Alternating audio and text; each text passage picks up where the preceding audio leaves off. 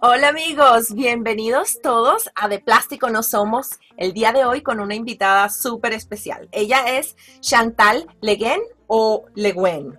Tenemos una anécdota al respecto. Chantal nació el 29 de octubre en la ciudad de Caracas, en Venezuela, hija de padre francés y madre española. La, eh, la mamá de Chantal, que por cierto es mi tía, y ella nació en las Islas Canarias. Su pasión por el dibujo comenzó desde muy temprana edad y aunque ella no tuvo la oportunidad de inscribirse en clases de dibujo, ella amaba crear, eh, dibujar y siempre se inclinó hacia todas esas actividades. Ella se gradúa de diseño industrial también en Caracas y ah, bueno, también se, se gradúa de psicopedagoga, pero vamos a hablar así desglosando de poquito a poco. Primero, bueno, quiero darle la bienvenida a Chantal. Hola Chantal, ¿cómo estás? Hola, bien, bien.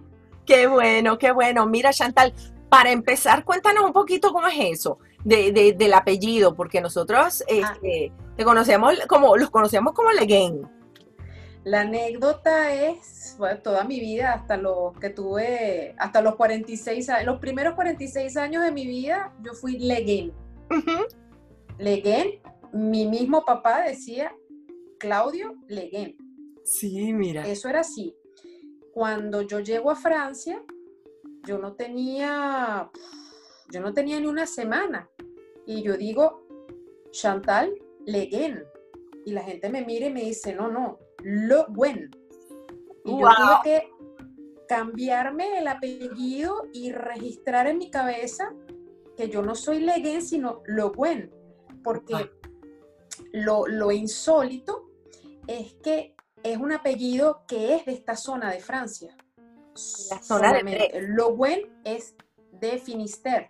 Ah, Y entonces la anécdota más cómica era que yo decía que yo era Chantal Le Guen, pero cuando yo abría la boca y hablaba con un francés con un acento horrible, la gente se quedaba mirando y lo que hacían era reírse, porque decía, bueno, pero ¿de dónde salió un Le Guen, Le Guen que vive en Finisterre y que tiene ese acento tan horroroso, ¿no? eso siempre ha sido muy cómico. Qué increíble. De hecho, cuando voy a la Meri, eh, cuando las elecciones que yo fui a pedir, yo me mudé y yo fui a pedir pues la, carta porque tú tienes que cambiar la dirección para que te manden la carta para votar. Sí, sí. Entonces, claro, yo en mi francés caraqueño, pues, eh, la mujer me dice con mucho respeto, me dice, pero es que usted es extranjera. y los extranjeros no votan. Entonces yo le dije, no, mire, yo le voy a explicar. Yo soy una francesa que nació fuera de Francia y que habla con acento. Entonces, claro, la mujer, la mujer, ay, perdón, perdón, perdón, perdón, perdón. Yo le dije, oh. no, pero ¿qué es la realidad? Es verdad. siempre, siempre que digo mi apellido y mi nombre, mi apellido, la gente lo que hace es soltar una carcajada. Sí, e, es que es increíble. Y de eso vamos a hablar precisamente ahora porque supe, eh, por, por, lo que me comentabas, que mm, mientras vivías en Caracas a los 16 años hiciste las ilustraciones para un recetario de cocina para la Embajada Francesa. Entonces, estamos así, vamos, no, no nos adelantemos tanto todavía a la vida en Francia, estamos todavía en Venezuela, estamos en Caracas. Y entonces cuéntame, ¿cómo se te presenta esa oportunidad? ¿Y, fue eso el momento decisivo que te dijo, sí, esto es lo que yo quiero seguir haciendo? No, bueno, eh, lo que pasa es que yo siempre he pintado. Yo desde muy chiquita y me acuerdo que una vez, yo creo que yo tendría como siete años, que un día me miré la mano así y yo di, y empecé a dibujar, la, a dibujar mi mano y dibujar las manos y mi mamá se lo muestra a un vecino que él es pintor, él es artista plástico, y le dijo, tú sabes que lo más difícil de dibujar son las manos. Wow. Y yo dibujaba manos perfectas, ¿no? Este, y siempre dibujé bien, y esto eran unos amigos de mis padres, que ella es norteamericana, que trabaja en la, en la embajada americana, y me dijo, oye, van a sacar un recetario. Eh, me acuerdo que el recetario solamente era de, de, de recetas eh, con, el, con pollo. y es que tú no puedes hacer los dibujos. Y yo, sí. Entonces, claro, yo le hacía una pequeña caricaturita de un pollito referente a cada, referente a, a, cada receta. Y yo me acuerdo que en aquel momento a mí me pagaron que, muchísima plata. Mira tú, qué lindo. Qué bueno. Y claro, después, sí, después sí me fui siempre por el mundo del diseño, ¿no? No agarré diseño gráfico. Exacto, te iba a preguntar, porque yo pensaba que lo que tú habías estudiado era diseño gráfico, pero estudiaste diseño industrial, cuéntame, ¿qué? Industrial. Oye, el diseño gráfico había una escuela muy buena, este, y el examen de admisión duraba creo que una semana. Wow y yo tenía como 16 años y yo, para mí eso fue muy fuerte, porque era un, era un, examen de admisión utilizando materiales que yo en mi vida había visto. Y, y, yo dije, no, yo no puedo con esto. Y después agarré diseño industrial y dentro del diseño industrial uno ve también el gráfico. Claro. Siempre tienes unas partes, tienes unos semestres que ves diseño gráfico. Y bueno, me fui por el diseño industrial, pero nunca ejercí diseño industrial como tal, sino siempre me fui por el, por el lado del gráfico. Ah, y trabajé siempre como grafista. Ok, sí, porque sé que has hecho muchas cosas. Eh, ¿Tienes alguna anécdota de, esa transición cuando tú dijiste, bueno, si voy a estudiar eh, el diseño industrial y cuando estás estudiando, a lo mejor alguno de tus primeros trabajos, ¿qué anécdotas tienes de, de esa parte de tu vida? anécdota. Bueno, que una de las cosas que yo le, le huía era la matemática a la física, ¿no? yo dije, aquí no va a tener matemática, aquí no va a tener física. Y lo primero que te pete son dos, dos semestres de, de matemática, eh, cálculo. Ah. De cálculo y dos semestres de estructura, que eso es más física no puede ser. Wow. Y, y ahí es, yo decía, ups, eso fue para mí un poco fuerte porque no soy muy amante de esas cosas, ¿no? Sí. Pero así anécdota como tal, mm, no, no. Fíjate, no, pero es que eh, definitivamente ya suficiente anécdota es que pensaba geometría, que... Geometría descriptiva. Imagínate, tú pensabas que te escondías de los números, pero ahí estaban. Claro. Sí, sí, en, en diseño industrial, es verdad. Qué increíble. Bueno, sé que, bueno, eh, también después de haber estudiado diseño industrial, también eh, te gradúas como eh, psicopedagoga. Sí. Y ah, me comentabas que esto te ayudó a, trabajar con, ah, con niños que tienen problemas de dislexia, que la combinación de ambas carreras te ha ayudado. ¿Y cómo te ha servido esa combinación? Bueno, porque mm, yo utilizo mucho lo que es la parte gráfica, la parte de diseño gráfico para adaptar o para hacer pruebas o para hacer el programa para, eh, para poder hacer el tratamiento. Sí. Entonces, si yo tengo la facilidad de dibujar, si yo utilizo una computadora, si yo diseño, yo puedo hacer el diseño en función a la dificultad. O sea, hacer algo más individual que hacer el, lo mismo. Claro. Entonces, claro, esa, es, esa facilidad para diseño te da también una capacidad de, de análisis. Entonces, tú analizas mejor la situación y tú dices, bueno, por aquí puedo, por aquí me meto, si el niño funciona mejor así, eh, con dibujos, por ejemplo, con cartas mentales. Eh, map, eh, ¿cómo se, no me acuerdo cómo se dice en inglés, no sé uno dice cartas mentales. Ok, ok. Este, en inglés es map. Mm, es que, eh, mapping. Es un mapping. Eso. Sí. Mind, mind mapping. Mind mapping. Ajá. Em, eso ayuda sobre todo eh, la, facilidad de poder dibujarle al niño un, un, tema, ya lo ayuda a aprendérselo, ah, si no puede leer. Este, y bueno, yo, yo diseñaba las evaluaciones, yo le diseñaba, este, pero claro, era porque yo unía esas, dos esas dos especialidades. Sí, wow, pero mira qué interesante cómo esa fusión te ha servido y, todavía te sirve, ya de eso hablaremos un poquito más adelante en, eh, en el programa. Sé que, bueno, ya después de tú tener eh, todos, eh, pues estas dos carreras, dejaste un poco la, la, psicopedagogía por algunas situaciones que, que se te presentaron y continuaste con el diseño gráfico. O sea que tú entrabas en una, salías de otra, pero siempre estabas más o menos en contacto con, con ambas carreras. Sí, bueno, yo nunca dejé el diseño. Ok, ok. Nunca, hasta la llegada aquí y hasta hoy día, ¿no? La psicopedagogía sí la tuve que parar. Ok. Eh, en 2012 la tuve que parar. Eh, el diseño no. Okay. siempre, siempre ha estado ahí presente, siempre hacía mis trabajos, por muy, por, Inclusive la situación del país no ayudaba mucho, siempre había trabajo que hacer y siempre, este, pero siempre por el lado del diseño. Sí, ok, perfecto, perfecto.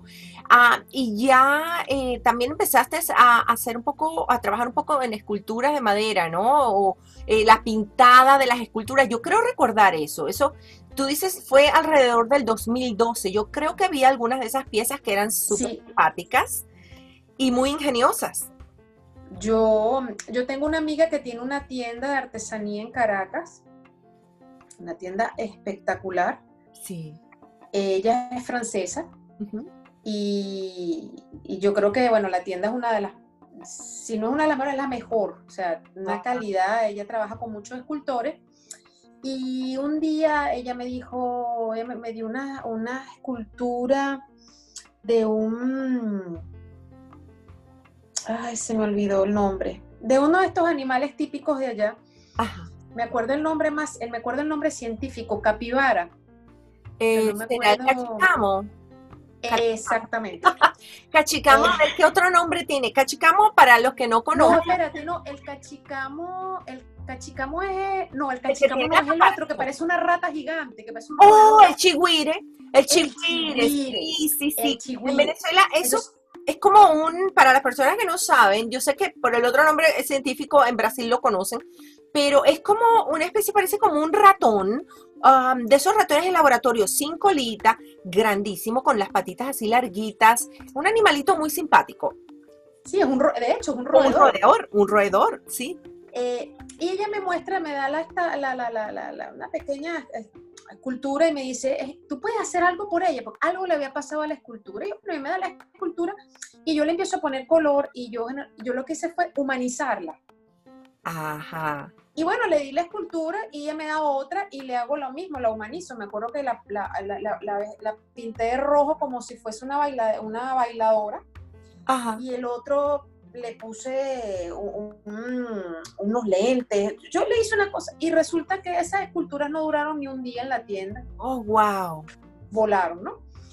Y entonces este, ella tenía muchas esculturas hechas en madera balsa, hechas, eh, hechas por los indígenas, ella iba y las buscaba.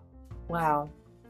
Y la madera balsa, voy a hacer una acotación, la madera balsa es una madera que es una madera bien, bien liviana es fácil de, esculpir y también es fácil, pues en el caso de, si uno compra una pieza, una escultura de, ese material, también es algo liviano que se puede llevar en el equipaje sin problema.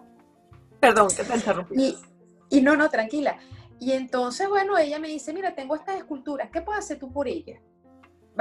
ponles color. Y total que yo les empecé a poner color, había mucho, había mucho cachicamo, este, les ponía rastas, los ponía como si fuesen eh, rastas, o sea, siempre le creaba un personaje.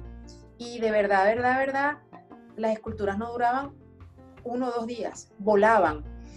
Entonces, yo dije, o sea, yo ahí de verdad dije, esto me encanta. Creo que conseguí lo que realmente me gusta. Y claro, era había cachicamo, había... el armadillo, el cachicamo. Eh, sí, el armadillo. Este, el otro que dijimos que se me olvidó, el, el este, que sí, cocodrilos, que sí, tucanes, de todo. Y siempre cada uno tenía tortugas, siempre pues, peces.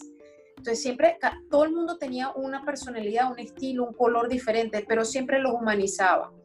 Eso para mí fue excelente. Y después de ahí nos fuimos un poquito más, ¿no? Siempre intervenir cosas de madera, este, una silla, eh, unas repisas, unos servilleteros, er, er, de verdad era un trabajo muy, muy enriquecedor. Qué lindo, qué bello. Y vamos a hablar también de, lo que has seguido haciendo ya que, lleguemos a la parte de Francia. Todavía estamos por allá, por Caracas. Em, porque yo llegué a ver algunas de tus piezas ya en vivo. además de, de, haber visto muchas de las pinturas, porque tú compartías muchas de las pinturas de las piezas que hacías en madera de balsa y estaban siempre espectaculares. Como tú dices, humanizabas a esas figuritas y, les dabas como vida propia. Eran definitivamente unos personajes increíbles, me encanta. ya en esa época, bueno, ya es de mucho saber, pues la situación de, Venezuela lamentablemente se empieza a complicar y pues muchas personas tienen que tomar una decisión. Eh, esa decisión en muchos casos fue, bueno, tenemos que dejar el país que nos vio nacer y reinventarnos en otro lugar. en el 2016 te toca a ti y a tu familia hacer eso. Cuéntame cómo fue tomar la decisión. Sé que tuviste, llevaste para Francia 14 maletas. Sí. pero difícil, toda una vida en 14 maletas con tres hijos. Entonces, de verdad, cuéntame cómo fue eso, esa Bueno, eh, yo lo comencé, yo tomé la decisión en, 2015, me acuerdo, enero de 2015, cuando quise ir a comprar y me pusieron fecha de compra según el número de la cédula. Mm. Y yo dije, yo estoy más cerca de la vejez que de la juventud y lo que me queda de vida yo no lo voy a pasar haciendo cola. Entonces yo me tomé un año y medio eh, con calma. Eh, yo ya tenía la nacionalidad de sacarle los papeles a mis hijos. Eh, la nacionalidad a cada uno, todo, que, en, ¿cómo se llama? Legalizar documentos. Todo eso me llevó un año un año y un poquito más, y bueno, y esperar a que los niños terminaran clase en julio, poner una fecha, julio 2016, y salir. Yo, yo creo que yo vine a hacer el duelo un año y medio después aquí. Yo me fui muy, muy molesta. Yo estaba desesperada por salir. O sea, este, yo estaba realmente desesperada y estaba muy molesta. Sí. Claro, fue fácil la salida y la llegada porque, bueno, uno venía ya con, con unos documentos en regla que eso te ayuda a llegar. Sí, sí, sí. La moral, eh, uno la tiene por el piso, pero como te digo, el duelo lo hice yo un año y medio después. Wow. Este, mi esposo pudo salir igual, aunque él no tiene nacionalidad, no tenía la nacionalidad en ese momento, pero como uno tenía eh, en aquel entonces como 18 años de matrimonio, entonces claro, él ya salía con un, lo que llaman una visa de long séjour, o sea, una visa que te permite quedarte mucho tiempo y que te da la embajada y que tú aquí tramitas. Claro. bueno, ya de aquí, una vez llegas aquí, ya tienes que tramitar todo aquí. Claro, claro. Eh, y bueno, eso, yo, yo salí demasiado molesta por la situación, yo no tenía el tema de, los servicios públicos, sí. toda una cantidad de cosas que yo dije, yo no me voy a aguantar esto. Es muy, muy difícil porque sales de tu zona de confort. Porque por más que sea, tú estás allá. Sí. Es tu país y estás en tu zona de confort. Claro. Aquí estás rodeada de, rodeada de la gente que conoces, de las cosas que conoces, de los lugares a donde has ido toda tu vida. Claro, eso no es fácil. Sí. Y entonces, ¿cómo fue ya cuando tú tienes todas tus maletas y ya estás, bueno, ya estamos camino aeropuerto? Eso, ¿cómo fue? Pues decirle adiós a Caracas.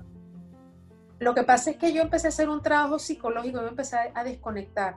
Yo ah. cuando decidí, yo me voy de aquí, yo pasé un año y medio empezándome, tú sabes, como a desconectar, a quitar cables. Sí, sí, sí, sí. Como, ¿qué es lo que te ayuda para salir? Pero realmente, realmente cuando te cae la locha, es cuando tú haces el duelo o cuando te das cuenta. Pero, cuando cuando cae en la, realidad de la situación.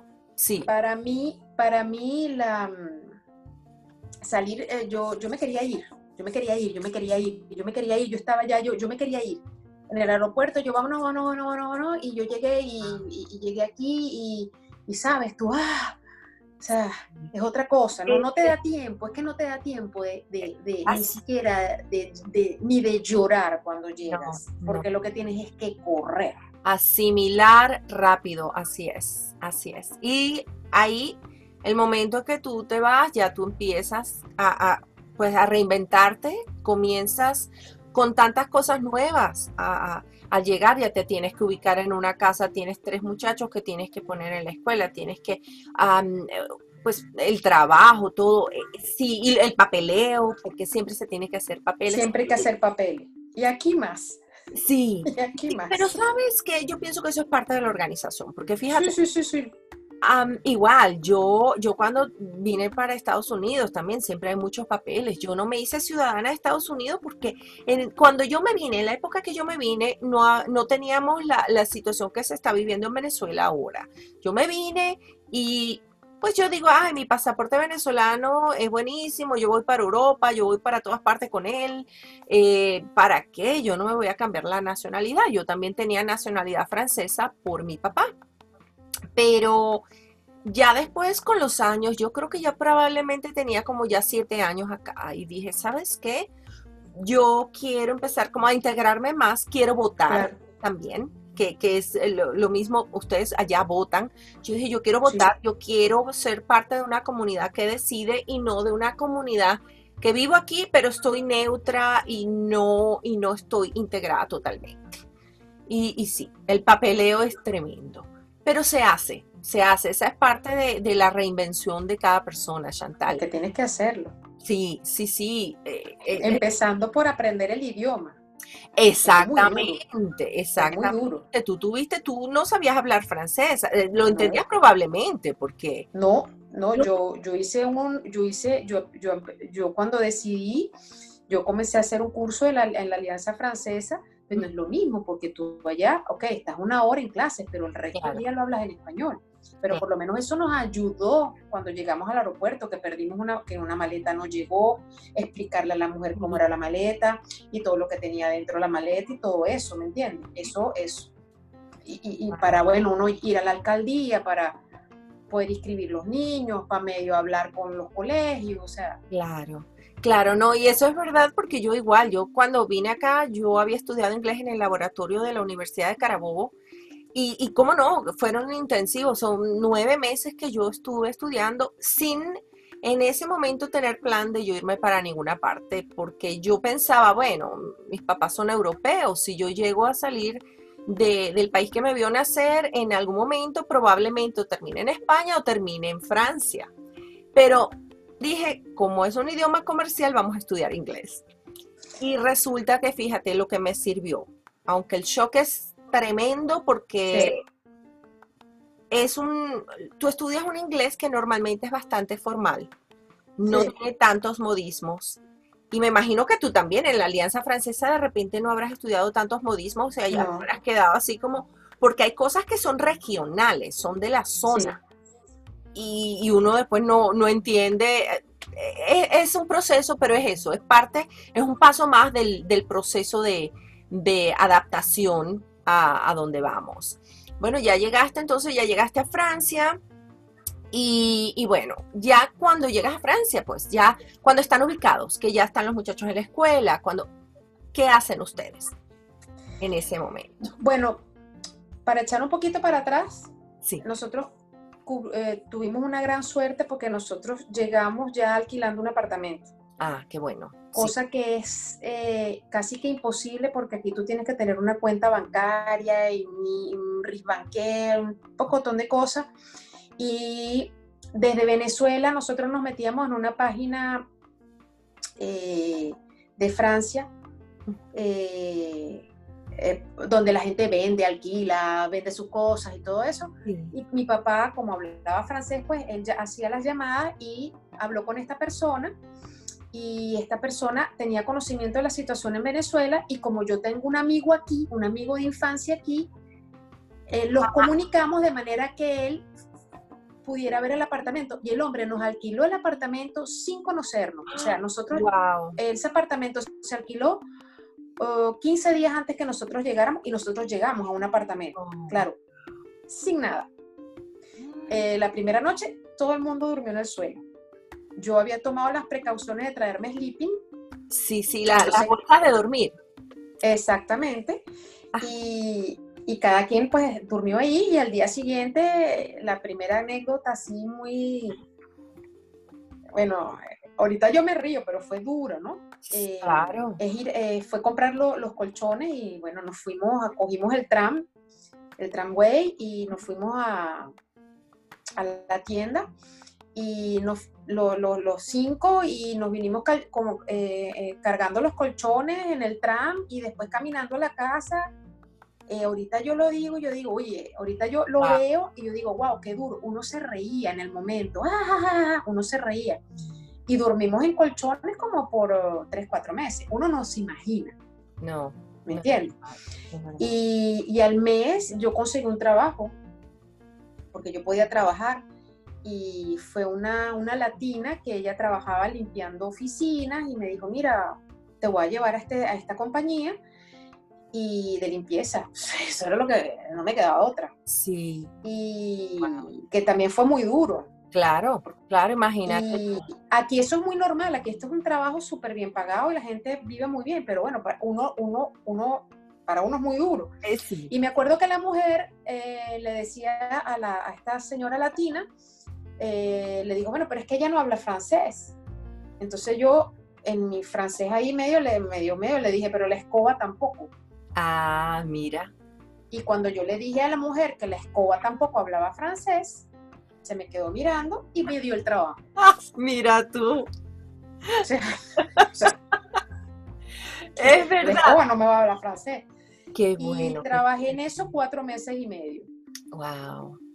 Wow. sí, bueno, los, bueno los inicios son así. Estás en un país, tienes que ver qué, qué, hay que hacer, qué se puede. Y los niños entraron a su colegio como se entra en Venezuela en, en septiembre, sin ningún problema, colegio público.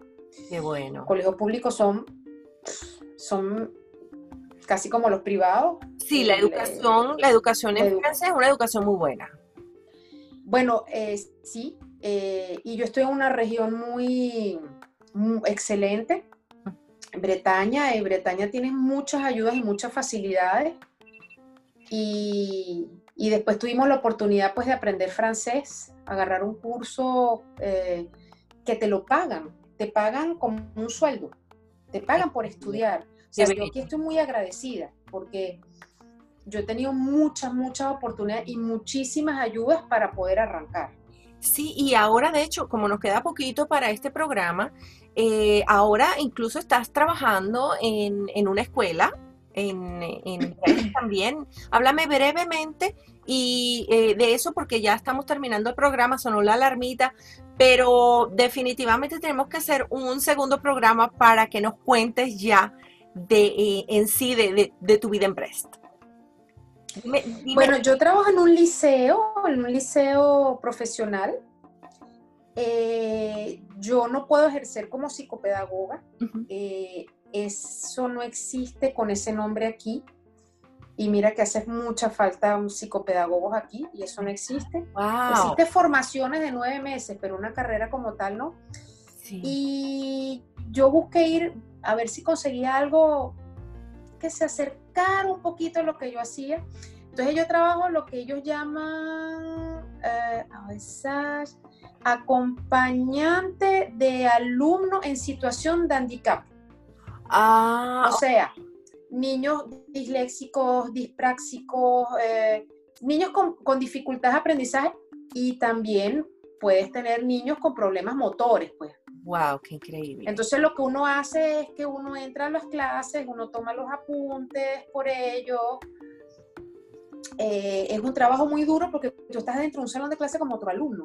Claro, claro. Entonces, este, para mí es un poco más duro por, por el idioma. Yo entiendo todo, pero la parte escrita todavía tengo mi, mi falla. El director lo sabe, pero también ellos vieron mi currículum. Entonces, eso te iba a decir. Eso, eso, eso ayuda. Entonces yo, eh, yo tengo doble trabajo porque yo tomo las notas completas sin ningún problema, pero yo sé que esas notas van a venir con un error ortográfico. Entonces, claro, yo tengo que llegar a mi casa a pasarlos limpios. Claro. A pasar todo limpio. Pero tiene muchísimo crédito, muchísimo crédito, crédito al haber hecho eso. Y definitivamente me, me, encantaría que nos pudieras hablar un poco más de, de esa parte de, de ustedes, de, de, esa vida que estás teniendo ahora ya profesionalmente en, en, Brest, que es donde estás, en, en Francia. Y, y, si nos aceptas una invitación para un próximo programa, bueno, con gusto te tenemos.